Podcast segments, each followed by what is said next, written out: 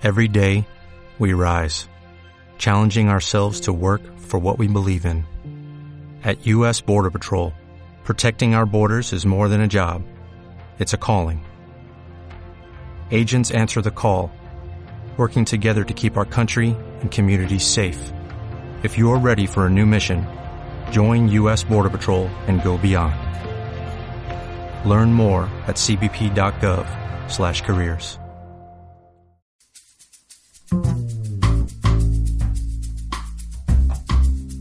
Abrimos la puerta para intentar hacer este mundo un lugar más humano e impersonal. Aquí comienza Los Silencios de Elan.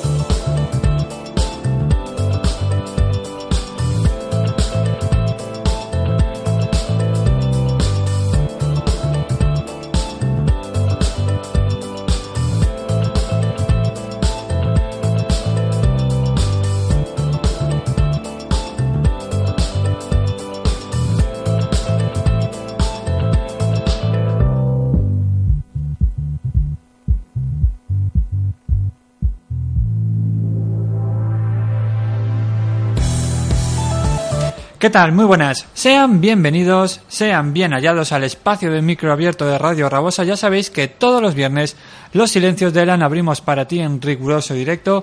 Viernes de 4 a 5, la repetición aquí en la 87.5, los primeros del dial, la radio local de Almácera, Radio Rabosa, los domingos de 2 a 3 de la tarde y gracias a las salsa municipales de radios valencianas este programa se emite en la radio Ribarroja los viernes por la noche, así que enviar un saludo muy caluroso a nuestros amigos de la radio Ribarroja y también gracias a Víctor y a sus compañeros de, de Radio Paterna, aquí este programa se emite en la 94.0 los jueves a mediodía día. Así que ya sabes que si eres cantautor, escritor, poeta, asalariado de cualquier voluntario, de cualquier asociación que ayude a hacer de este mundo raro, de este mundo loco, pues un lugar un poquito más humano, un lugar un poquito más personal, ya sabes que nos encanta que nos utilices como tu altavoz, nuestro correo electrónico losilenciosdelan.com, nuestra página web www.losilenciosdelan.com y ya sabes que somos unos enamorados de la música, nos encanta descubrir nuevos cantantes y canciones que no suenan en las radiofórmulas más convencionales, así que sin más te invito a que te suscribas a nuestra playlist de los recomendados, ya sabéis que tenéis el enlace en nuestra página web. Sin más, recibe un abrazo de Ángel Ballesteros. Seáis todos bienvenidos.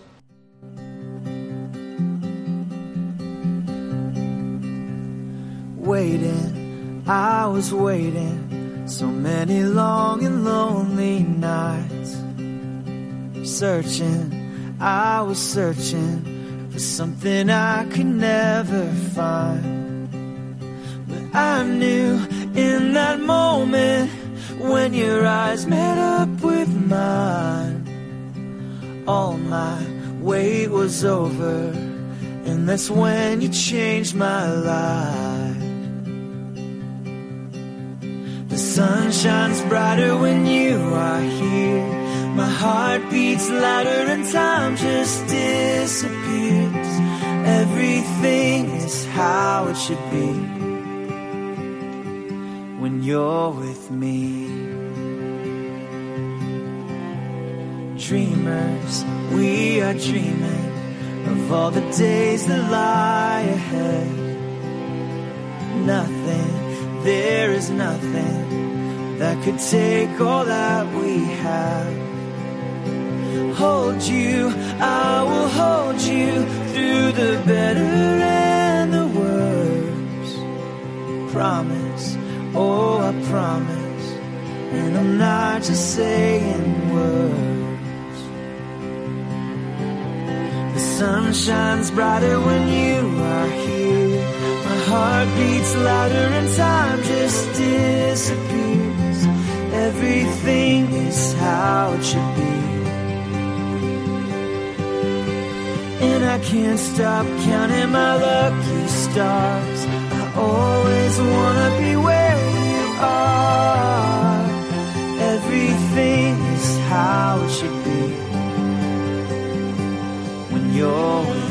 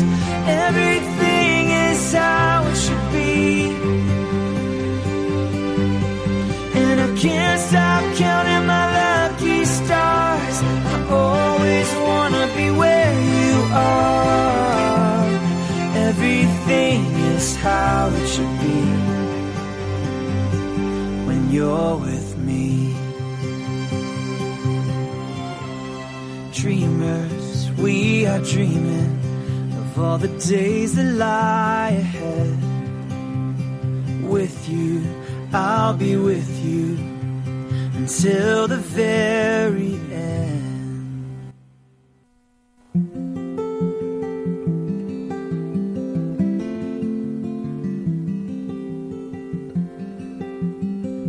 Bueno, ya sabéis que estás aquí en Los Silencios de Elan.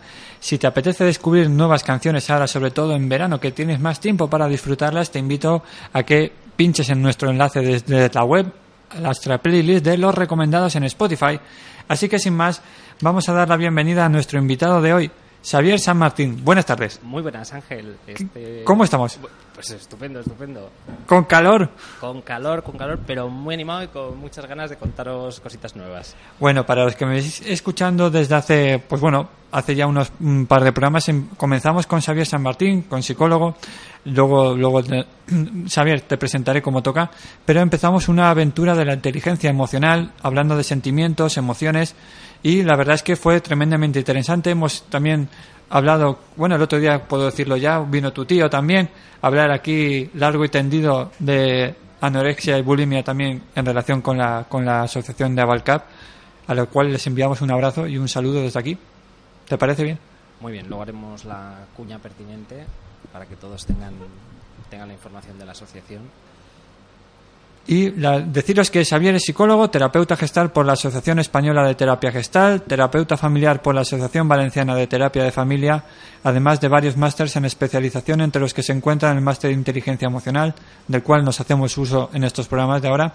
Forma parte del equipo psicoterapéutico, como bien decíamos, de la Asociación Valenciana de Familiares de Pacientes con Trastornos de la Conducta Alimentaria, además de impartir cursos, talleres en inteligencia emocional para colegios, asociaciones de familiares y otras instituciones. Xavi, ya te lo digo siempre, tu currículum es, es envidiable, luego nos das la web y demás, pero vamos a meternos en harina de... porque se- el tiempo se nos va pasando y aprovechando que te tenemos aquí, pues como que no, vamos a, a seguir hablando de ese especial, de esos tres programas que hemos preparado, hemos pensado sobre inteligencia emocional. Y si te parece, nos recuerdas un poquito, nos haces un resumen de lo que hablamos en el primer programa. Sí, mira, eh, las tres sesiones consistirán en lo siguiente. La primera, que ya pasó, hablamos un poco de lo que, que- qué es la inteligencia emocional y cuáles son los aspectos principales a tener en cuenta, ya os recordaré un poco. En el programa de hoy nos centraremos en dos emociones en concreto, en el miedo y en el enfado. Uy, dos emociones que a mí me gustan especialmente. Sí, sí, además las hemos puesto juntas y no es casualidad.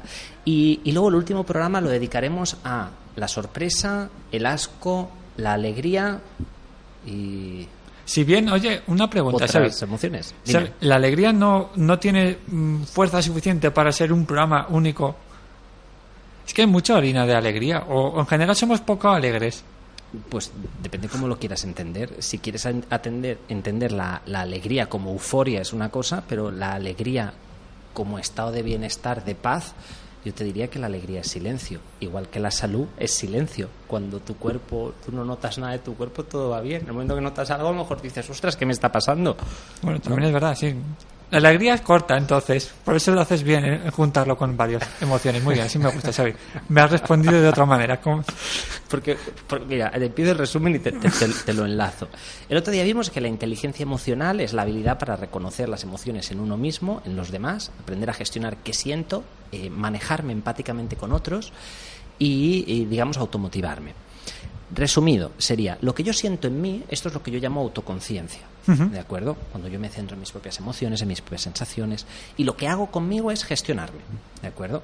En contraste con lo que yo hago con otros, que tendría que ver con las habilidades sociales y con la capacidad de comunicarme, de ser empático, porque la empatía es reconocer los sentimientos de otros. ¿De acuerdo? Esto sería un poco la, la inteligencia emocional en resumen vimos que el cerebro estaba constituido como por tres capas, ¿no? Desde lo más antiguo, que es el cerebro reptiliano, que controla, digamos, las emociones más primitivas, las reacciones. Luego vimos que estaba el, el cerebro límbico, el cerebro mamífero, que se llama, que se encarga de las emociones más sociales, donde entraban estos cinco programas emocionales que habíamos dicho que eran los cinco megahits, que son las emociones básicas, ¿no? La, la alegría, la tristeza, el enfado, el asco, la sorpresa. Y luego está el neocórtex, que es la parte más nueva del cerebro, que es la que se encarga de las funciones más avanzadas, como, tiene, como puede ser el lenguaje, el razonamiento y la inhibición de las emociones. Es decir, en el sistema límbico se encuentra la amígdala, que es como un pequeño, una pequeña glandulita, un- como un garbancito, que registra y graba toda nuestra vida emocional. Es decir, si vivimos algo muy impactante, se va a quedar ahí grabado siempre. Pero el neocórtex puede aprender a inhibir esa señal. Es decir, lo que nos marca, nos marca para siempre, pero el aprendizaje nos puede ayudar a inhibir esas primeras reacciones. ¿De acuerdo? Eh, luego vimos ¿no? que había como una ruta que tiene que ver con la toma de conciencia, donde se, resumido y luego le explico, sería, lo primero es la percepción, que nos conecta con una sensación, que nos hace sentir una emoción, luego esa emoción cuando pasa por el neocórtex y le ponemos un nombre se convertirá en un sentimiento, y los sentimientos, como vemos, apuntan a las necesidades. Por lo tanto, en la interacción entre el organismo y el entorno, lo primero que una persona hace es percibir el mundo. Esa percepción del mundo nunca nos deja indiferentes, porque la percepción siempre está condicionada a la necesidad. Una persona con sed siempre estará buscando en el entorno algo que pueda saciar esa necesidad de sed. ¿De acuerdo? Esas sensaciones, digamos que van a informar al organismo de aquello que necesita. Va a movilizar una emoción, que como vimos, una emoción es algo que es muy intenso, de corta duración, ¿vale? Y sirve para promover la supervivencia del, del organismo. Y luego, cuando esta emoción, digamos, pasa por el filtro de la razón, entonces, eh, digamos, le puedo poner un nombre, puedo decir es tristeza, es enfado, es tal, es cual, pero el sentimiento es de más baja intensidad, pero es más duradero en el tiempo, ¿de acuerdo? Deja como más estela. Esto nos conecta con las necesidades y como vimos, la pirámide famosa, la pirámide de Maslow, eh, desde las necesidades más primarias hasta las necesidades, digamos, más trascendentales, eh, estas emociones nos van a servir como de brújula, de guía de qué es lo que en el fondo necesitamos, a distintos niveles, ¿eh? a nivel físico, a nivel emocional, a nivel social, cualquier tipo de estas necesidades. ¿vale? Entonces, como ya tenemos ubicadas las emociones, eh, vamos a centrarnos hoy, vamos a empezar por el miedo. ¿De acuerdo? ¿Qué, dirías tú, Ángel, así a bote pronto? ¿Qué es el, qué es el miedo? una, una emoción que tú no puedes algo que claro es que definirlo algo como que no puedes controlar como que tu cuerpo reacciona de una manera poniéndose Pero sí, tensa todas, todas las emociones, tú no las puedes controlar. Ya, ya, Las pues- puedes gestionar, pero controlar así como quien las controla, yo te diría que no. sí pero bueno tú en el fondo por ejemplo tú el, el, el enfado tampoco lo puedes controlar pero tu cuerpo reacciona de manera distinta tienes las pulsaciones son diferentes el, el, el estado la preparación de tu cuerpo se pone de una, de una manera diferente Pero tú esto no lo controlas. Tú, tú no dices corazón, corazón, baja las pulsaciones, el corazón va como quiere ir. ¿No? ¿me estás picando o no? Bueno, te, te defino el, el- el miedo. El miedo es, eh, digamos, la, la percepción de que aquello que enfrento es mayor que yo. Es decir, la percepción subjetiva de que los recursos que yo tengo para enfrentar algo son menores que aquello que yo pretendo enfrentar. Si yo veo un león, lo que voy a tener es miedo. Miedo porque yo no puedo así contra el león, a menos que tenga un bazooka, yo contra el león no puedo. Entonces, yo veré que no puedo enfrentarme a él y, y lo que se activará es la sensación de miedo, que es que no tengo recursos para enfrentarlo. ¿Se entiende esto? Sí, sí, se entiende, se entiende. Entonces, el, miedo es una señal de supervivencia que nos indica esto, que no tenemos recursos para enfrentar esa situación. El miedo, como veremos, puede ser funcional cuando es adaptativo o puede ser disfuncional cuando ya no es adaptativo. El miedo se activa cuando tenemos una amenaza, ¿de acuerdo? Y las reacciones típicas su- suelen ser o atacar, o huir, o paralizarnos. ¿De acuerdo? Estas son la- las, reacciones típicas ante el miedo. ¿no? Una persona que a lo mejor tiene que hablar ante un público muy grande podría sentirse de repente paralizado, ¿no? O, o de repente decir, no, no salgo, no salgo, lo evito, lo evito. Ya es más raro que ataque al público, pero... Entonces, ¿podemos decir que el miedo sirve para algo? sí, hombre, sí, claro que sí. ¿Para qué dirías tú que sirve? ¿Para prepararte para alguna otra cosa?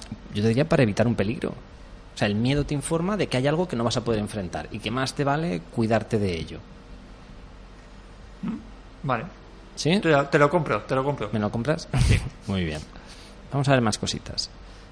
Hay diferentes tipos de miedo, entonces, por lo que deduzco de tus Sí, palabras. mira, una de las primeras distinciones que se puede hacer es si el miedo es real o el miedo es imaginario. Es decir, tú sabes que el cerebro eh, se activa en diferentes zonas del cerebro cuando uno vive algo, pero cuando uno recuerda una situación, eh, se ha comprobado que en el cerebro las mismas zonas se van a activar cuando tú imaginas algo que cuando lo haces. Es decir, el miedo puede ser real cuando tú, tú lo encuentras delante de ti, ¿no? Imagínate que ves una araña y de repente se activan todas las señales de miedo en ti, pero tú puedes imaginar esa araña y en tu cerebro se van a desatar todas esas reacciones. ¿Me explico? Más o menos. Tú imagínate, todavía no tienes el examen delante, pero tú sabes que va a llegar. Solo con imaginarlo se te acelera el pulso, estás sudando, eh, que, que quieres evitarlo. No es real, no lo tienes ahí delante. Te lo estás imaginando. Todavía no está. Vale, o sea, estás imaginando algo que no, es, que no te está ocurriendo en este momento. Claro, entonces. lo estás anticipando. Es decir, el estímulo que desencadenaría el miedo, como puede ser la araña, no lo tienes delante. Es decir, lo estás evocando en tu imaginación. Sí, pero muchas veces ese... Bueno, dices, vale, el tema del examen, imagina, un típico estudiante que está estudiando, oye, dentro de dos semanas. Pero ¿por qué de vez en cuando aparecen esas imágenes y el cuerpo, o sea, te, te, te generan ese miedo si no lo tienes delante? Porque las personas, Ángel, el somos- cerebro es muy malo, ¿eh? no somos malos. En realidad, el, el cerebro se está anticipando, Ángel. Ya te lo dije la semana pasada, el cerebro es, es, es un mal amigo, ¿eh? Desde tu punto de vista, sí, pero hay otros puntos de vista, Ángel. Entonces, quiero decir, no, no hace falta que esté delante el estímulo para que tú sientas todas estas reacciones, para que se te active todo. ¿no? Imagínate el adolescente que tiene miedo que su novia lo deje. La chica aún no lo ha dejado, solo se lo está imaginando él y ya está sudando. Esto nos ocurre. Muchas veces tenemos miedo de cosas que todavía no están aquí delante. Pero es que nuestra cabeza, en este intento de protegernos, se adelanta, se anticipa. Y entonces es como si te preguntara, ¿Por qué se adelanta? ¿Y, No te y adelantes. qué harás luego, Ángel? ¿Y cómo resolverás ese problema? Claro, si tú consigues en tu imaginario resolverlo, pues hombre, esto ha sido súper funcional. Pero cuando llegue la situación tú ya estarás preparado, ¿no? Porque el cerebro va aprendiendo. Sí, pero igual el cerebro luego te plantea otra hipótesis, una variante de la, de la idea inicial, porque Exacto. es muy malo. Exacto. Pero, a ver, pero lo interesante sería luego explorar qué es lo que se te desata como reacción y si tienes o no tienes recursos para enfrentar esa situación que está ahí delante. Porque muchas veces tenemos miedo de cosas que si nos paramos racionalmente, joder, sí que seríamos capaces de resolverlas. ¿no? Pero nos entra como el susto, nuestro cerebro reptiliano se pone a latir a muerte y si el neocórtex no le da buenos argumentos, todas esas reacciones, digamos, pasan el filtro. Vale. Luego hay, hay otra distinción que se puede hacer ¿no? con los miedos, y es si el miedo es adaptativo o no es adaptativo. Es decir, tú puedes tener una situación, pues eso, imagínate, viene un perro súper grande ladrándote, hostia, es súper adaptativo, que tú tengas miedo y salgas corriendo de ahí. No es muy recomendable hacerlo delante de un perro, porque saldrá, se- saldrá corriendo detrás de ti. Bueno, ya, pero decir, algún tipo de reacción, que si lo tienes delante, Vale. o, o coger un palo, no sé, subirte a un coche, cualquier de estas reacciones sería adaptativa. Pero imagínate que tú tienes que dar, pues esto, una conferencia en un sitio y tú de repente pues quieres quieres huir de ahí y, y, estás sudando, todas esas reacciones no te están ayudando, no son adaptativas, no te van a ayudar en la situación. ¿no? ¿Y para qué serviría entonces ese, esa reacción? Yo O sea, te diría que es que el cerebro tiene programas muy antiguos. ¿Me explico? Hemos evolucionado muy, muy rápido. Entonces nos quedan condicionantes de cuando nos desenvolvíamos en la selva. Pero la sociedad se ha complejizado mucho y, digamos, el organismo todavía no se adapta a nivel genético a estas cosas. Es como si tuviéramos ya como una serie de programas prefijados que en una situación de supervivencia son fundamentales, pero que en la sociedad actual ya no lo son tanto. Es decir, la sociedad actual es una sociedad que cada vez utiliza más símbolos. ¿no? O sea, tú vas por la calle y son señales que apuntan a otras cosas. Es decir, los peligros muchas veces son peligros simbólicos, ¿no? Una multa, un tal, un cual. No, no es un señor con un palo. ¿Me explico? Está cambiando todo mucho. Entonces, en ese sentido, yo diría que todavía no nos hemos adaptado. Lo que pasa es que, por ejemplo, en el, en el caso, por ejemplo, de las, del señor o de la señora que esté dando curso, o que dé una charla, Ujú. vale, las primeras veces es verdad que igual puede estar más tenso, más nervioso, con más miedo, pero muchas veces siempre han dicho que, que o sea, siempre ellos los típicos comentarios de, mira, yo llevo cinco años dando charlas y me sigo poniendo, o sea, ¿por qué, no, por qué el, cerebro no se adapta? Sí, sí que se adapta. Yo te diría que, digamos, la persona pasa la situación de miedo, pero cada vez transita esa situación de miedo más rápido. Mira, te puedo poner un ejemplo con mi profesión. Yo la primera vez que atendí una familia, pues estaba nervioso, ¿no? ¿Y qué cara tendrán? ¿Y cómo serán? ¿Y cuál será la demanda? ¿Y, y cómo enfocar el caso? Yo te diría que cada vez que atiendo una nueva familia, yo paso por esta situación, pero paso cada vez más rápido. Digamos, es como que cada vez dura menos. ¿Por qué? Porque mi neocórtex, que sí que ha aprendido, es como si le dijera a la amígdala, bueno, por aquí ya hemos pasado, es seguro, es seguro pasar por aquí. Y entonces transito esa fase, pero muy rápido.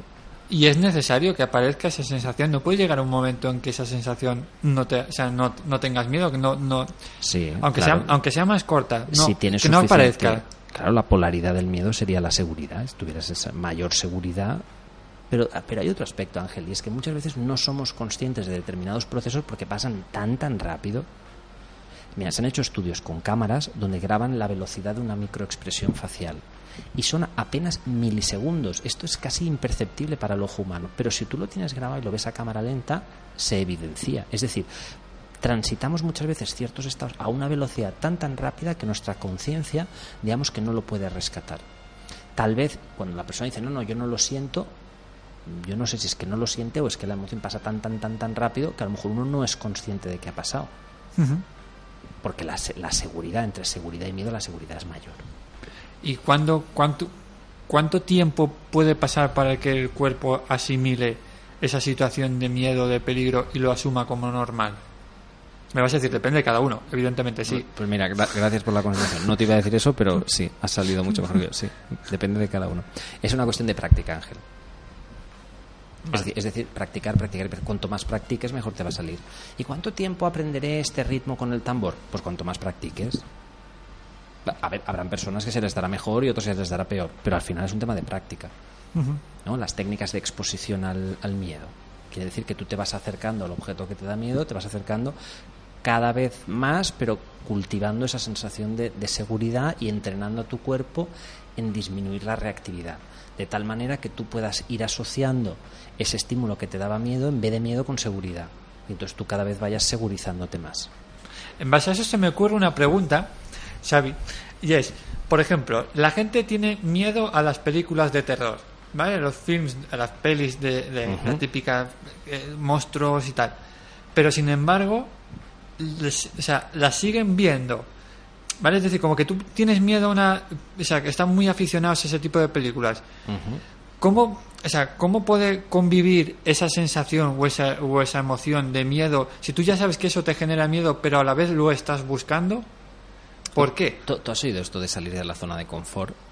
¿No? Hay una zona de confort que es mi mundo conocido, ¿no? Y entonces cuando yo salgo fuera de la zona de confort y hago algo que no había hecho hasta ahora, exploro un territorio por el cual no había ido, entro en un nuevo ambiente, digamos, y yo conecto con la sensación de novedad. Y lo que es nuevo, pues en cierta manera me previene, me da un poco de susto, ¿no? Pero también es excitante. ¿no? Quien se tira y hace puenting, hostia, coño, no me no hay un poco de sensación de miedo, de que la cuerda falle, de qué tal. Pero parte del intríngulis está en eso, Ángel. No, E- no, en no. ese punto entre la excitación y el miedo, donde esa pequeña incomodidad te da un gusanillo que hay gente que le pone, le mola. No, no, por eso digo, eh, la típica, no, yo tengo miedo a las pelis de terror. Y sin embargo, no, eh, me es que para, para ir al cine a ver una peli. vamos a ver, no te cuadra, ¿no? Sí, es experimentar el miedo en una condición de seguridad. Tú sabes que en el fondo estás seguro, no te estás exponiendo tanto. No, no, no. No, Digamos que es como en pequeñas dosis. Es que el ser humano es antagonista. Es paradójico, Ángel, es tremendamente paradójico. Y Pero- una- Dime, Sí, sí. dime, dime, pregunta, no, no, no, no. Yo te iba a preguntar, Xavi. Entonces, en base a eso, ¿cuándo el miedo en sí empieza a ser un problema? Eh, Claro, cuando deja de ser adaptativo. Es decir, cuando te impide hacer todas aquellas cosas que tú bien sabes que podrías hacer, que tu entorno saben que, que podrías hacer, que es seguro hacer, pero aún así hay algo que te impide. Tú sabes que no pasa nada por suspender un examen. Pues, pues tendrás una bronca, tendrás un tal, pero es tal el susto que estás paralizado y solo con el pensamiento de que te va a salir mal te paralizas y no lo haces, cosa que es garantía de que te salga mal. Joder, qué paradójico, ¿no? El miedo venía para protegerte, pero te acaba de producir aquello que trataba de evi- evitar. ¿no? Entonces, cuando empieza a ser desadaptativo, claro, ahí es cuando es un problema. ¿Y nos das alguna receta? Espérate que acabe Vale, vale. con el abordar los miedos, porque a lo mejor voy diciendo cosas que ya te van iluminando. Sí, sí. Por ejemplo, eh, nosotros podemos tener miedo y este miedo lo podemos dividir como en tres tipos de miedo. ¿no? Está el miedo físico, es decir, a que nos, nos ocurra algo, que nos lastimemos, que tengamos una enfermedad, ¿vale? Es decir, que nos pase algo a, ni- a nivel corporal, ¿vale? Miedo físico. Luego tenemos el miedo social, ¿no? que es me aceptarán, no me aceptarán. Y, y cuando yo vaya a hablar a la radio y el programa les gustará o no les gustará. ¿Y Ángel me cuidará en la radio o me Por hará supuesto, por preguntas, supuesto. me hará pre- preguntas trampa? ¿no? También, por supuesto. Los adolescentes, por ejemplo, tienen mucho miedo social, ¿no? De, o sea, ¿me, me aceptarán mis amigos o no me aceptarán? Si subo esta foto, ¿me van a poner likes o me van a decir que, que, que- que me creo, ¿no? Eso sería otro tema, ¿eh? Para hablar. Otro tema, otro tema. Y luego también están los miedos metafísicos, Ángel, de qué será de mí, qué, qué es la vida, qué, qué- qué espera de mí el mundo, qué puedo hacer para ser feliz. Mira, en base a eso, en base a eso, Xavi, te voy a cortar. Córtame. ¿Cuándo empieza es, por ejemplo, yo pongo el ejemplo de que ya sabéis, la audiencia ya lo sabe que yo que yo tengo tengo dos hijas. Mi hija pequeña el otro, bueno, perdón, la mayor el otro día antes de ayer nos estaba preguntando sobre la muerte, que tenía miedo de la muerte, eh, porque qué nos pasaría, que no lo había escuchado en ningún, o sea, no lo había leído ni oído ni, ni nada. Entonces, claro, la, la, la pobre chiquilla la verdad es que estaba con, miedo, ¿no? Con susto. ¿Cuándo empiezan a- el- el- la sensación de estar en el miedo? ¿Cuándo empieza a surgir en el, en el ser humano? ¿Cuándo o, o nos acompaña desde siempre? Yo te diría que es un programa básico que nos acompaña desde siempre. Hay niños pequeñitos que enseguida le tienen miedo. Yo recuerdo a mi primo, le tenía miedo al saxofón de mi otro primo. Por el sonido, por, no sé, por, por lo estridente, porque aquel día justo se juntaron varias personas y él se asustó. Pues, sí, siempre está. Yo diría que es innato y dependiendo de la situación se activa o, no- o no se activa. Pero, pero puede aparecer, Xavi, en algún momento por algún problema de, aunque no tenga nada que ver una fuente de estrés o de que en un momento una ver, actividad... todo, o- siempre es, todo siempre es más complejo de lo que parece. Pero por el caso que tú decías de tu hija, es frecuente que cuando los niños son pequeñitos, llega un momento donde ellos se preguntan por la vida. ¿no? Son pequeños filósofos, antes de que los castremos, son pequeños filósofos. Sí, pero que no, que no surge a raíz de nada, de, de Eh, ningún bueno, altercado o algo que pueda haber. Puede ser, puede ser que hayan visto una película, con un amiguito en el colegio haya comentado algo, que alguien haya dicho, oye, mi abuelito se ha muerto y de repente se planteen, ¿y qué es morir? ¿Es que deje de estar aquí? ¿Y que no estés, que no lo vaya a volver a ver? ¿Y qué significa? Claro, los niños pueden tener este miedo existencial porque ellos están empezando a conocer el mundo, ¿no? Y esto de la muerte es algo que ellos no se habían cuestionado hasta ahora, ¿no? Yo creo que ahí es interesante abordar el tema con ellos con total naturalidad. Una versión adaptada para niños, por supuesto, pero no endulzarlos con mentiras ni con historias. Hay que ser sinceros y acoger, acoger su miedo, ¿no? Yo creo que siempre es muy útil hacerles preguntas, Ángel. Es decir, desplazar, desplazarse a cómo ellos están construyendo esa idea de miedo. Porque a veces ellos dicen, tengo miedo a la muerte y nosotros tomamos esto como una cosa en sí. Habría que preguntarse, ¿y qué quiere decir ella cuando nos está diciendo que tiene miedo a la muerte? ¿Qué significa para ti, cariño? ¿Y qué has imaginado? ¿Y y qué, de dónde te surge esta pregunta? ¿no? ¿Y, y el papá cómo te puede ayudar? Y a veces simplemente con sostener la pregunta, con sostener un poco la conversación con ellos, de repente ellos, ah, gracias papá, y se van a otra cosa, ¿no? Que son las mismas preguntas, por ejemplo, que también nos podríamos hacer nosotros como adultos. Oye, ¿por qué tienes miedo de, de dar una conferencia? ¿Qué es lo que puede pasar? Sí, sí, sí, sí. Pero con los niños yo creo que hay que hacerlo con mucho cariño y con pues, una versión adaptada para ellos. No se le puede hablar como un adulto, no son tan abstractos pero con sinceridad y con cariño yo creo que a ellos sí que les llega. No, es que te lo preguntaba más que nada porque me surgía la, que ya lo comentamos la otra vez, la película esta de Inside Out, en la cual van apareciendo las emociones a raíz, por la rabia, cuando aparece en un momento una situación de que discute con no sé quién, el asco, cuando está comiendo y de repente dice, esto no me gusta, entonces de repente aparece la emoción ahí, ¡pim! Claro, por eso te lo preguntaba. Si a veces estas cosas son, muy, aleatorias. Imagínate que pasa una chica con un pantaloncito muy corto y justo en ese momento tú le preguntas a tu mujer, oye cariño, ¿y no te hacía falta un pantalón? y a lo mejor no te has dado ni cuenta de esa asociación, de que viste un pantalón sexy y justo en ese momento, pues dijiste, pues mira, cariño, ¿no has pensado en un tal? Y, la asociación es rapidísima. Puede que tu hija haya oído un comentario en la tele de un amiguito no sé qué y de repente se le viene la pregunta y, oye, papá, ¿qué es la vida? ¿Qué es la muerte? Puede pasar. Vale, estabas describiendo, ves que siempre nos salimos del tema.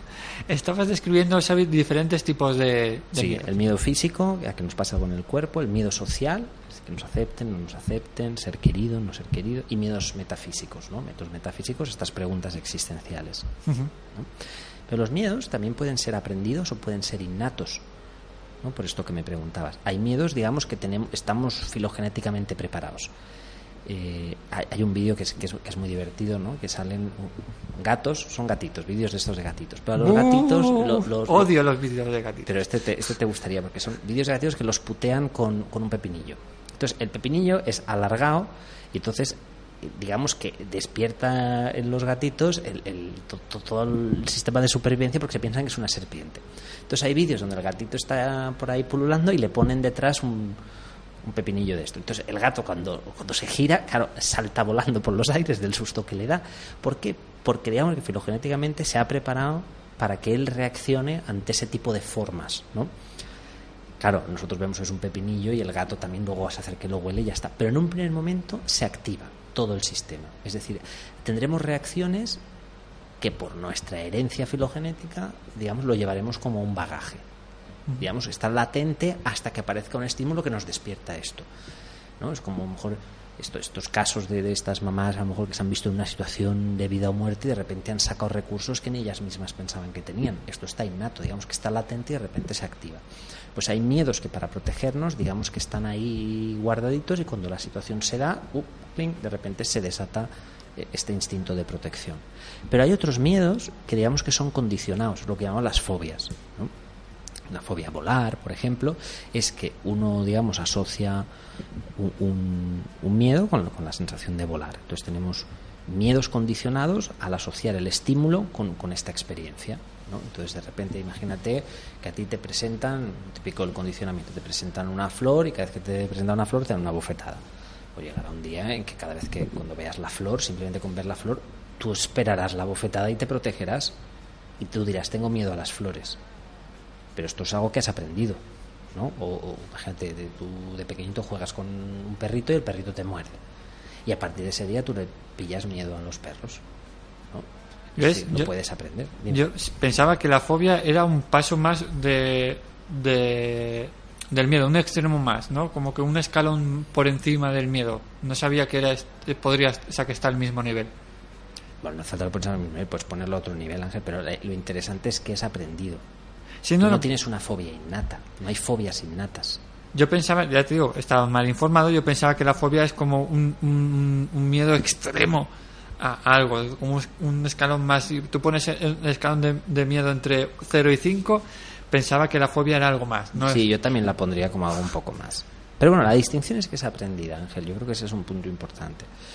Luego hay veces que preguntan, ¿no? Los miedos, los miedos uno los aprende, pero también se pueden transmitir lo que llamábamos la, transmisión transgeneracional de los miedos. Es decir, como a veces, de generación en generación, digamos que las familias van enseñando de manera consciente o inconsciente que determinadas cosas son peligrosas o que deberíamos tener cuidado de. Yo recuerdo el caso de una familia que pues, los antepasados, claro, luego cuando rascas, pues hay tema, ¿no? Los antepasados habían perdido familiares en, en tema de migraciones, viajes. Entonces, eh, la hija había aprendido y le había enseñado a sus hijos que cuando uno viajaba era muy peligroso. ¿no? Entonces, cada vez que iban a viajar, la mamá se ponía frenética. Los llamaba 50 veces, les preguntaba, cuando volvía los abrazaba como si hubieran ido a la guerra. Los hijos hicieron lo mismo con sus hijos que hicieron lo mismo con sus otros hijos. Es decir, nadie se cuestionó esto y digamos que el miedo este al viaje fue pasando de generación en generación. Curioso, ¿no? Con lo cual se hereda también. Se hereda en el sentido de que los padres muchas veces enseñamos a nuestros hijos a mirar el mundo y, y, vamos a teñir esta mirada con lo que nosotros somos y con lo que nosotros hacemos. Y desde ahí muchas veces vamos a transmitir también, además de nuestras virtudes, parte de nuestras distorsiones, que pueden ser estos miedos que a lo mejor ya no son funcionales. Estaba buceando, Xavi, por la, por la red mientras hablo contigo y de hecho ponen la fobia más común. ¿Adivinarías cuál es? La fobia más común. Sí.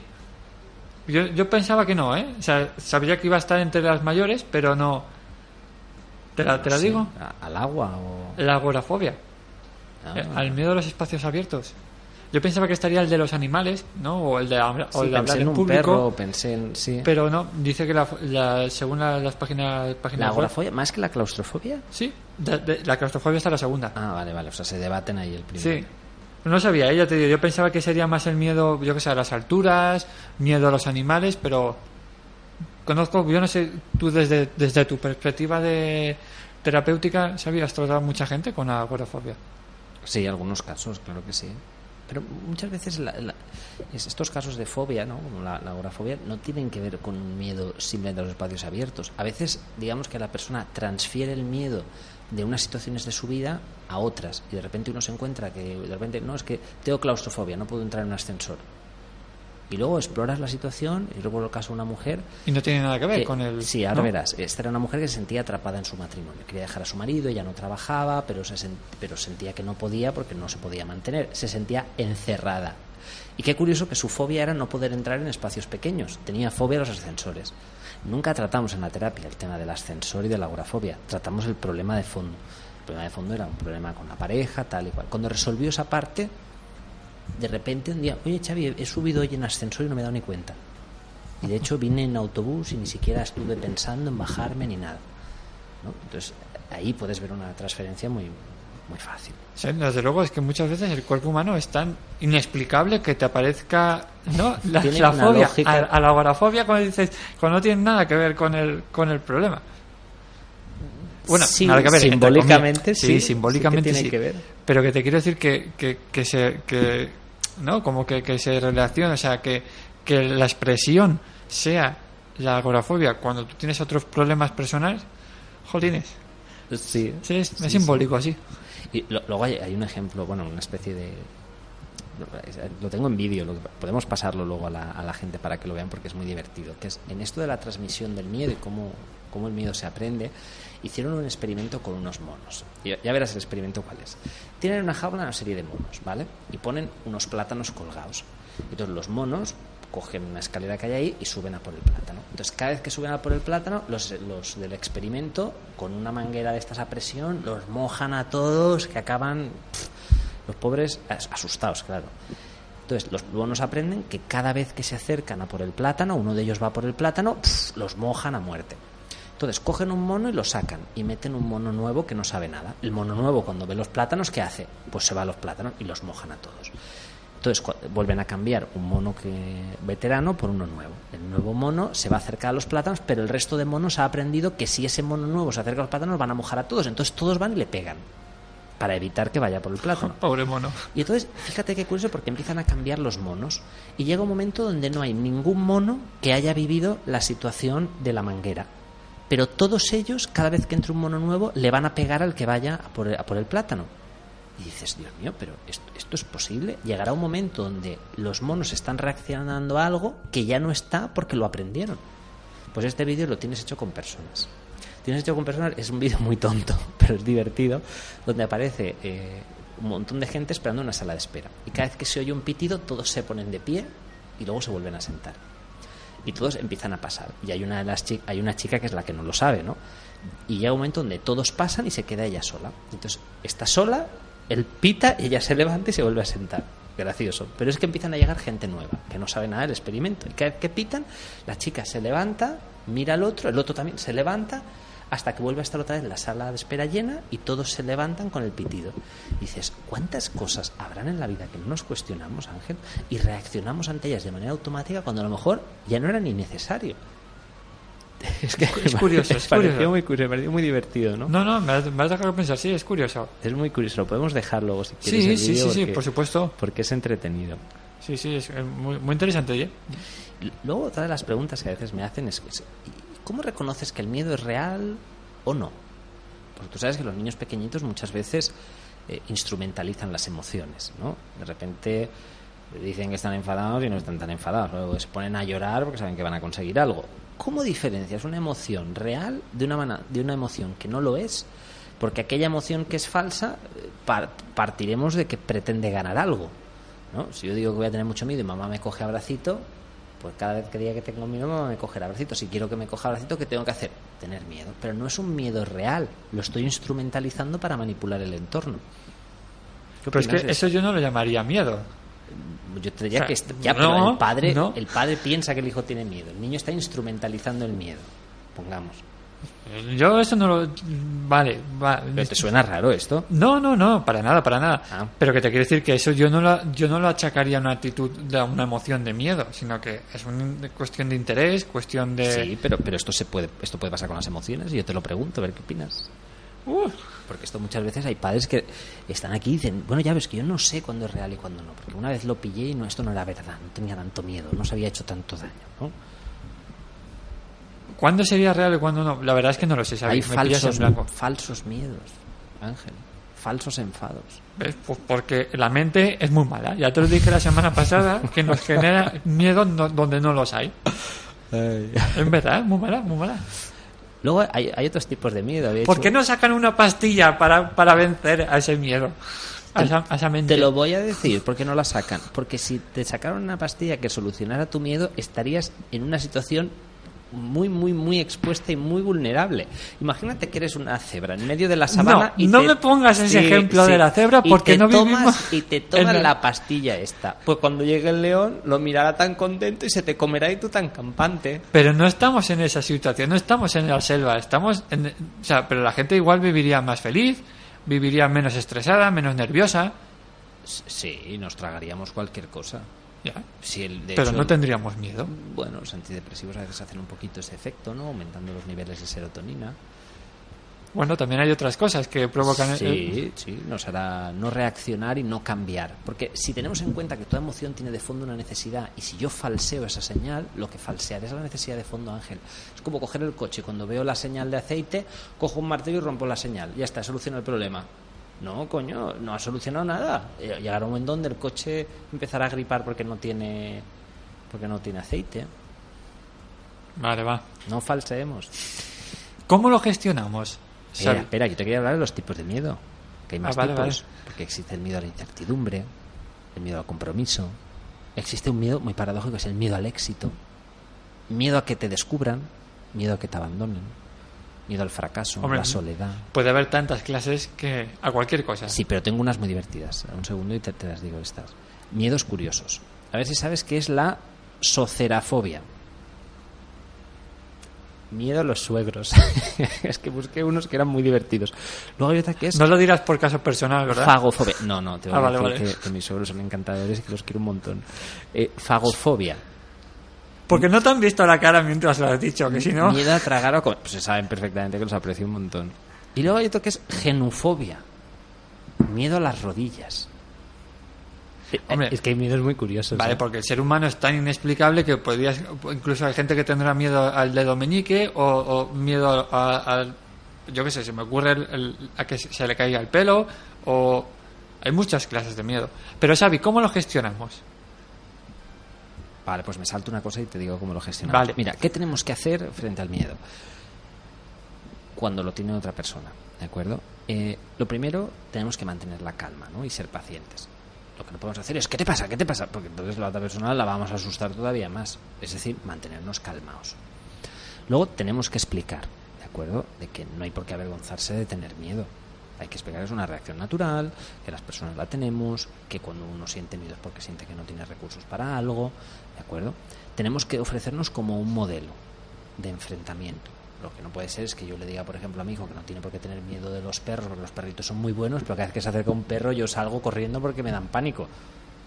Tengo que ser coherente. Es decir, eso que yo digo lo tengo que poder hacer yo. Si yo digo que no pasa nada por hablar en público, yo tengo que salir a hablar en público y no pase nada. ¿Vale? Luego tenemos que permitir que, que, uno se enfrente solo. Si cada vez que un niño, por ejemplo, tiene miedo a algo, eh, nos adelantamos y lo hacemos por él, lo que vamos a hacer es inhibir que él pueda enfrentarse y que pueda construir una experiencia de enfrentamiento y, por lo tanto, de seguridad. Eh, tenemos que permitir que ellos solitos se vayan enfrentando a pequeñas cosas eh, cada vez más grandes, pero tenemos que dejarlos. Porque si no, si siempre vamos a compensar o siempre ponemos, digamos, la muleta, ellos nunca van a aprender a andar solos. Luego tenemos que, que, animarles, ¿no? A acercarse al miedo poco a poco, sin prisa. ¿no? Y a veces uno tiene tanto deseo de, de, solucionar una situación que uno, digamos, que se lanza, que se lanza. Y entonces cuando uno se lanza, claro, uno no ha calibrado sus recursos y ¿qué se encuentra? Que no tiene recursos para enfrentar la reacción lógica, ¿cuál es el miedo? Si uno reafirma el miedo, el miedo se va a anclar más. Lo que tenemos que construir son experiencias que nos vayan segurizando. Luego tenemos que hacerlo siempre con cariño y con respeto. No podemos burlarnos con alguien que tiene miedo porque eso no lo va, no lo va a ayudar, va, va a anclar todavía más el miedo. Luego tenemos que animar, apoyar y sobre todo felicitar los intentos que la persona haga. Y si consigue superar en una ocasión el miedo, hay que hacerle una fiesta. Ahora, también hay cosas que habría que evitar hacer. Estas cosas que deberíamos hacer. Entonces, ¿qué cosas no deberíamos hacer? Pues no tenemos que criticar, regañar o castigar a alguien por tener miedo esto nos alejaría de lo que nosotros queremos. No tenemos que burlarnos ni reírnos. ¿no? Muchas veces, eh, pues no sé, imagino los adolescentes, ¿no? cuando están haciendo sus primeros, sus primeras aproximaciones, sus primeros ligoteos, claro, si uno de repente se declara una chica y todos se le van a reír, pues el pobre va a tener una sensación de, de inadecuado, de susto tremenda. O restarle importancia, por ejemplo, al, claro, al miedo. Claro. Luego no hay que obligar a alguien con brusquedad a enfrentar algo. ¿no? Es decir, empujar a alguien a una situación que le da miedo, porque pensamos que después eso va a ser estupendo y que ya verás cómo no es nada, y lo empujas, la, la persona, es decir, eh, lo pasa muy mal. Tenemos que tener en cuenta que el miedo, digamos, es una señal que se desata en el otro, pero que puede ser distinta a la nuestra. Tenemos que ser empáticos y, digamos, entender el miedo desde el mapa del otro. ¿Qué le pasa al otro? No pensar, a mí no me da miedo, a él no debería darle miedo. No, no, a él le da miedo por algo. A mí siempre me ha fastidiado cuando la gente te dice, no, es que tengo miedo a volar. Bueno, eso se soluciona subiéndote mucho en el avión. Claro, y, y aquí todos tienen la solución. Si fuera tan fácil, todos lo harían. No, perdona, te subes al avión y te sigues teniendo miedo a volar. Claro, y, y, y, si lo haces además de golpe y te ponen en un avión a reacción y venga, ya verás cómo no es nada, en un cohete y luego un avión te parecerá un paseo. Te entra un susto, vamos, que solo con imaginarlo, pánico. El no ponerse en los zapatos del otro es... Claro, por eso es que son las habilidades principales de la inteligencia emocional. El ser empático es reconocer las emociones del otro como propias del otro y que puedan ser distintas de las mías. Porque el otro puede vivir con mucha, mucha, mucha intensidad cosas que para lo mejor para mí no tienen la mayor importancia. Y cosas que para mí son súper importantes, para otros ser una chorrada. Por eso hay que verlo desde el punto de vista del otro. Yo creo que, Xavi, que eso es un poco también la clave para entender también las relaciones un poco humanas, ¿no? De decir, de, vamos tan pensando que nuestra opinión no es, es la válida que claro. no tenemos en cuenta otros abanicos, ¿no? Lo tenemos muy cerrado y, y nos cuesta ponernos mucho en la, claro. la, piel del otro. ¿eh? Es que en la inteligencia emocional, como vimos en la primera sesión, nace de dos tipos de inteligencia que explicaba Howard Gardner, que son la inteligencia intrapersonal e interpersonal. Por eso, claro, la inteligencia emocional nos ayuda a relacionarnos, por supuesto. Luego, otra de las cosas que no, no ayudan con el tema del miedo es darle a una persona demasiados razonamientos, ¿no? recordárselo continuamente. Oye, que te da miedo esto, oye, que te da miedo esto. Eh, es que no es lógico que, no, que te tengas miedo a esto y darle 50.000 explicaciones. Las explicaciones servirían para el neocórtex, pero hay que tener en cuenta que muchas veces el miedo tiene que ver más con el cerebro reptiliano que no con algo racional que uno lo sepa. Muchas veces la persona sabe que no debería tener miedo, pero sus tripas se lo llevan, el corazón se le dispara y no es algo que él controla aunque lo sepa, ¿no? Luego otras cosas que no ayudan es sobreproteger. ¿No? proteger en exceso, inhibir los intentos del otro. No, no, cuidado, cuidado, cuidado, cuidado. Entonces la persona, digamos, no tiene experiencias de seguridad porque evitamos que se enfrente y por lo tanto luego la reacción lógica será querer evitar porque tendrá miedo, ¿no? Y luego algo que hay que evitar a toda costa es utilizar el miedo de una persona para que obedezca. ¿no? Muchas veces Es un eh, chantaje. Sí, pero muchas veces se, se hace de una manera, digamos, se hace a la desesperada y puede causar un gran daño, ¿no? Imagínate, pues, no sé, imagínate un- una persona que haya vivido una situación de, no sé, de abandono y de repente tú le dices, bueno, pues si no te portas bien te vas de casa. Hostia, tío, tú le estás dando donde más le puede doler a esa persona, ¿no? Si esa persona, imagínate, ha vivido una situación, pues eso, de abandono, lo han dejado de lado y de repente eh, si no cumples te, te, te, te marchas, te dejo, hostia, claro, la persona, vale, vale, hago cualquier cosa, si te pones así hago lo que sea, pero claro, estamos explotando su miedo para conseguir algo. Esto es una manipulación que habría que evitar porque luego a la larga va a pasar factura, ¿eh? Y una pregunta, Xavi. El miedo que tú sabes, hablabas del cerebro reptiliano, el neocórtex, sabes que tú le dices racionalmente a tu cerebro, no, no, si no tienes que tener miedo, no tienes que tener... Pero tu cuerpo va por otro lado, ¿no? Como que no, no manejas la sensación. En ese momento, ¿cuál sería la estrategia o una de las... o cuéntanos, danos alguna pincelada, alguna estrategia que nosotros podríamos llevar para engañar? ¿Sería factible ese engañar a nuestro cerebro reptiliano? ¿O ese engaño que nosotros haríamos que en ese momento, imagínate, lo típico de respirar y demás, acallas esa, ese fuego, pagas ese fuego, pero luego ese fuego reaparece por otro lado con un dolor de estómago? O sea, siempre acaba surgiendo, ¿no? Porque no, no, no acaba de estar tratado. Una cosa es que tú tengas que cortar una emoción en un momento determinado. Si cortas una emoción, digamos porque estás en una situación que no conviene, sí que sería útil que luego pudieras analizar qué ha pasado por lo que tú dices, porque Sí, uno- luego surge, ¿no? Cuando uno retiene algo con mucha fuerza y uno se fuerza a hacer algo que no quiere, esto te dejará luego secuelas, te pasará por, saldrá por otro lado, ¿no? Es como todas aquellas emociones que no se, no se expresan, muchas veces, eh, digamos, pasan al cuerpo y el cuerpo se convierte en el territorio donde eso que uno no dice se convierte en una metáfora, ¿no? Y el, y el cuerpo lo manifiesta. ¿no? Cuando hablábamos de los trastornos de conducta alimentaria, una de las hipótesis del trastorno es que son trastornos psicosomáticos, que el cuerpo viene a reflejar una situación que digamos que no se resuelve de una manera relacional o no se resuelve con las personas, ¿no? Que. Imagínate cuando una de estas chicas, por pensar en lo simbólico, ¿no? De repente dice no quiero comer, cierra su boca, quiere decir que no deja que nada de fuera entre dentro. Si tenemos en cuenta que la boca es lo que nos va a nutrir y podemos imaginar que este comer simbólicamente sería también un nutrirnos de aquello que hay fuera que nos permite crecer como personas a través de la incorporación de vivencias y yo me cierro, el mensaje que le estoy dando al entorno también es muy heavy, es muy importante. Xavi, una pregunta. Que tú que querías hablar también de la- del enfado, ¿verdad? Sí, me estoy dando cuenta que no, no vamos a tener tiempo, tenemos que dejarlo para otro día. Nos hemos extendido, es muy interesante. No, no, oye, a mí me apetecía más hablar del miedo, sinceramente, que del enfado. Sé que esto suena muy mal decirlo en la antena, pero me parece una emoción, me- evidentemente hablo de a nivel personal, más importante que la del enfado. Todas so- son importantes en su dimensión porque cada una de ellas apunta a, una- a un tipo de necesidad diferente. ¿Quieres decir algo más para terminar del miedo? ¿Alguna pincelada, algo que se te haya quedado en el tintero? Para mí la mayor clave ante el miedo es co- construir seguridad. Es decir, segurizar. Eh, Si quieres que lo resuma todo en algo, sería segurizar. Este es el gran consejo que te puedo dar. Ante una persona con miedo, construir seguridad para él, sin sobreprotegerlo, en, en ese punto intermedio, donde lo expongo lo suficiente como para que pueda tener una experiencia nueva, pero no lo inhibo tanto como para sobreprotegerlo y, y- y colapsarlo. Bueno, ya sabéis que Xavi tiene una consulta en Valencia, podréis visitar su página web http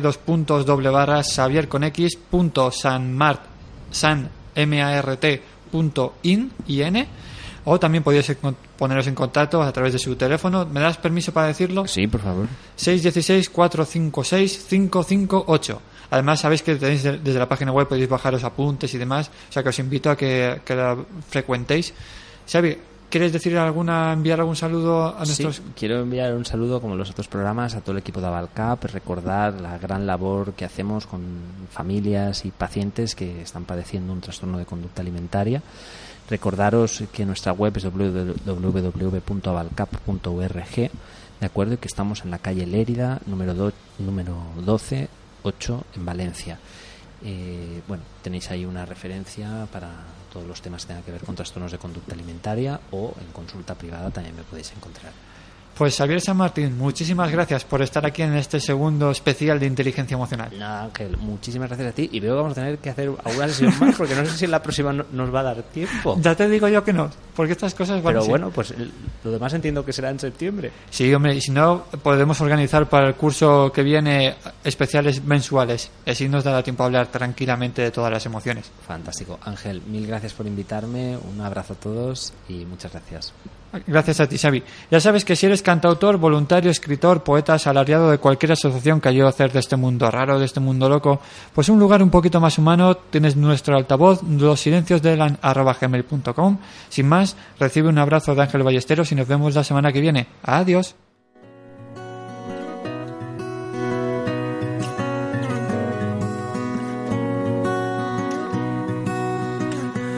You've been down the dark detours, you have seen most of it all. Crashed into a million faces, but never listened to them talk. You got so much on your mind right now, it doesn't even help to try to solve them all. You used to smile with hope and a pat on the back, it would last throughout the day. Rain kept falling down on you, you wouldn't let it wash the feeling away. Hope itself dried out in you as you heard your man walking away without a word. And you thought, who's gonna ¿No te encantaría tener 100 dólares extra en tu bolsillo? Haz que un experto bilingüe de TurboTax declare tus impuestos para el 31 de marzo y obtén 100 dólares de vuelta al instante. Porque no importa cuáles hayan sido tus logros del año pasado, TurboTax hace que cuenten. Obtén 100 dólares de vuelta y tus impuestos con 100% de precisión. Solo con Intuit TurboTax. Debes declarar para el 31 de marzo. Crédito solo aplicable al costo de la presentación federal con TurboTax Full Service. Oferta sujeta a cambios o cancelación en cualquier momento.